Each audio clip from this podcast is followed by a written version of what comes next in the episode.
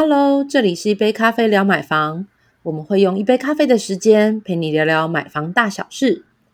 大家好，我是二宝妈虾姐。大家好，嘉喜单 boy 高音 A.K.A 北漂青年，来自高雄的阿嘎。大家好，我是不婚族安怡。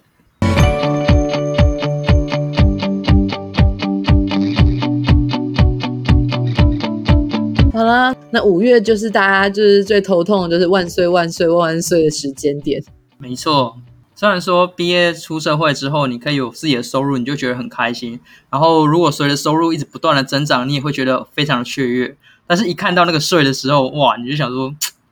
真的是 有所舍才会有所得啦。但是每年这个时候在缴这些钱的时候，每次想还是觉得心很痛。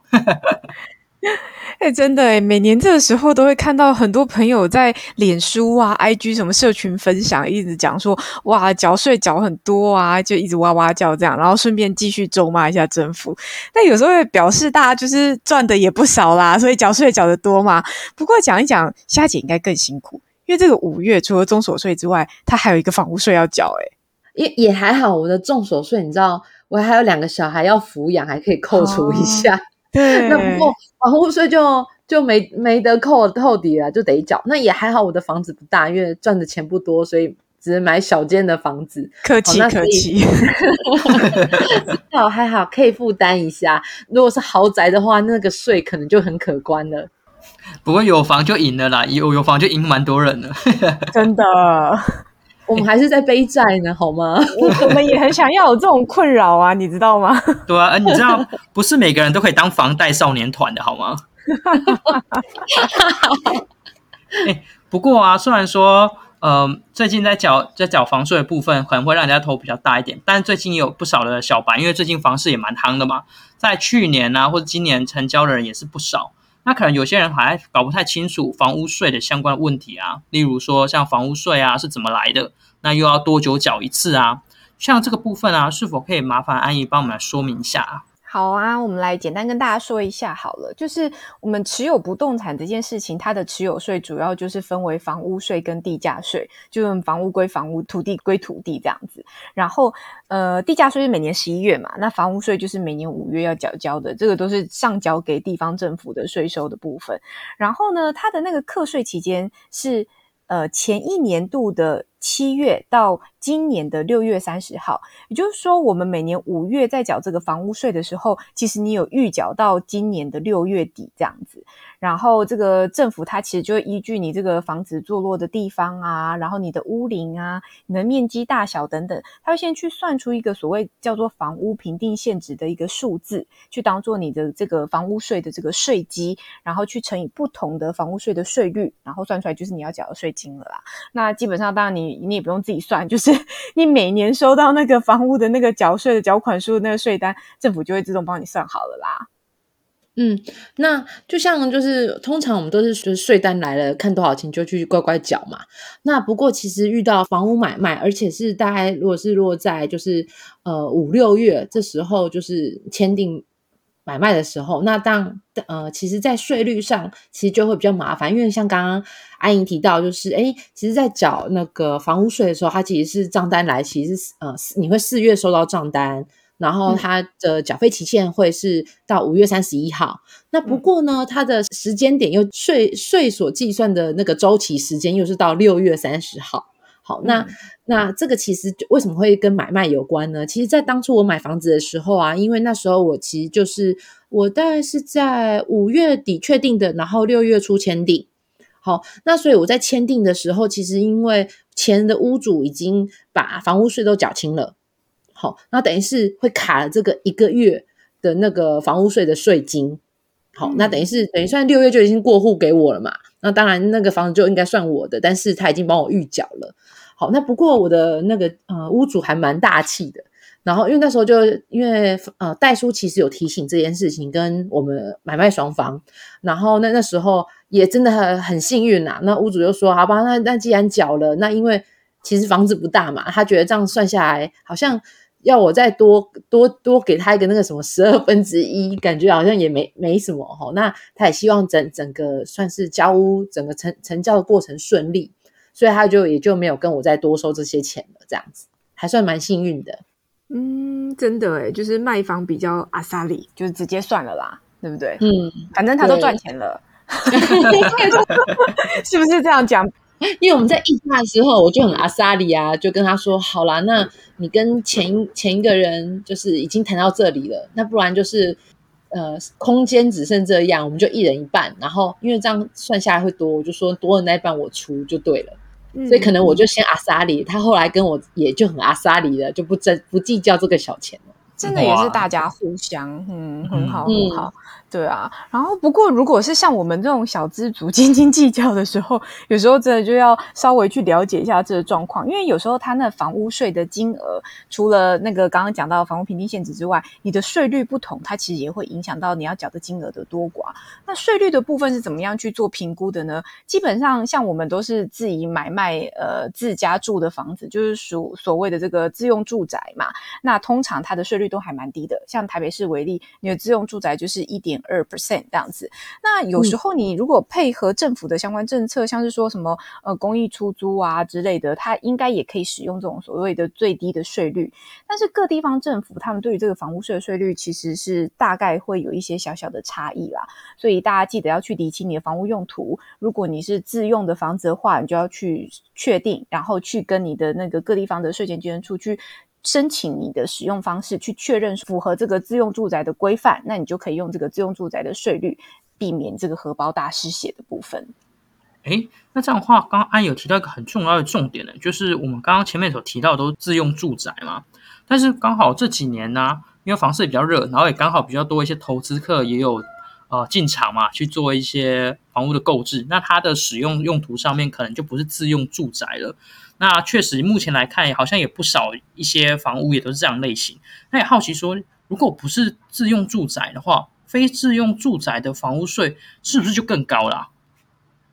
嗯，那这个就是啊，之前大家一直在就是在讨论的那个囤房税的议题。好，那就是因为说，因为它是非自用住宅嘛，那那当然，呃，政府也抑制炒房这个部分，所以在住家非自用住宅的税率，其实就是大家口头讲的囤房税率啦。那那其实就会有来做调整。那那也跟大家再再回顾一下。好，那像目前就是，如果说呃住家非自用住宅税率的话，它其实分两两个，一个是二点四趴，一个是三点六趴。好，那。目前在二点四趴呢，如果以以台北市来讲，是呃就是要两户以下。好，那那当然在新北市的话，一户的话是算一点五趴，两户才就是算二点四趴。那桃园就是要五户以下都是二点四趴，台中是四户以下。好，那台南新竹新呃新竹县市都是就是五户以下，那高雄市是三户以下都适用。就是二点四帕的税率，那三点六帕的税率呢？其实各县市我们呃大概抓一下，就是七都的部分，那各县市也是有不同的规则啦。像比如说双北，好，它的都是三户以上，它就是就是要缴三点六帕的税率。好，然后再就是呃高雄市的话是四户以上，好，那台中的话是五户以上。好，那不论是台南或是新竹县市。它是六户以上才适用这个三点六帕税率，就是所以如果要看你就是呃你的房子是登记在哪边，然后那就是会依照该县市它的就相关囤房的税率的这个部分。原来这样，哎，你知道我听完了之后，我非常有一个感悟，就是我从小时候，我听我爸妈常常在讲说什么“中华民国万岁万岁万万岁”，小时候听不懂，长大之后真的是哇很有感啊！而且你知道啊，呃，刚刚夏有提到，就是每个县市啊，它的一个税的状况啊，就可能都不太一样。然后我突然就想到，我的房东他在屏东有房子，然后在高雄也有房子，在双北也有房子。这样子的话，他每年要缴税的时候，应该也是很头大吧？那这样基本上就是什么怎么税来，然后他就来缴这样子，根本要搞清楚也是蛮辛苦的。所以一般，嗯，当然，除非他是比如说庞大到。有十几户那种 投资客啊什么的，那当然可能有专门的会计师在帮他做计算啦。那不然就像我们这种可能，呃，持有一户就已经负担很重的，那当然我们就不会有这种多房的困扰。我听起来很心酸。那我想他们，因为政府其实都会帮你算好啦，就是你现在是几户，然后适用多少，适用什么样的税额，他其实都会算好，那就是乖乖缴钱，不要逃漏税就好了。对，你说一个重点呢，我也很好奇，如果说今天啊，真的是因为像我那个房东，他就房子多嘛，那我也不知道他说他到底会有没有遇到说，比如说他有漏缴这种情况。但如果说你今天真的漏缴了，那会有会有怎样状况吗？呃，这有点害羞，而且要在公在网络上跟大家说，其实我去年的地价税我就不小心漏缴了，知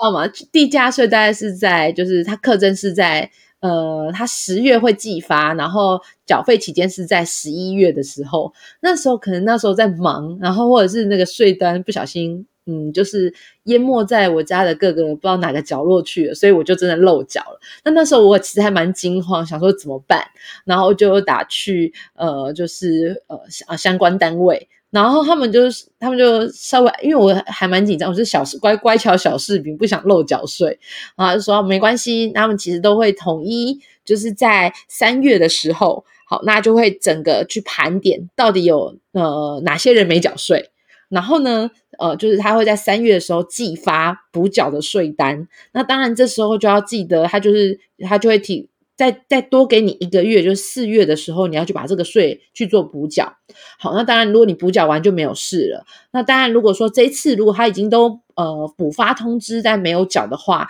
那其实就会有逾期的纳呃滞纳金就要来缴钱了。而且它其实是以就是。我记得它好像是以三天为一个基期，然后来做计算的。对，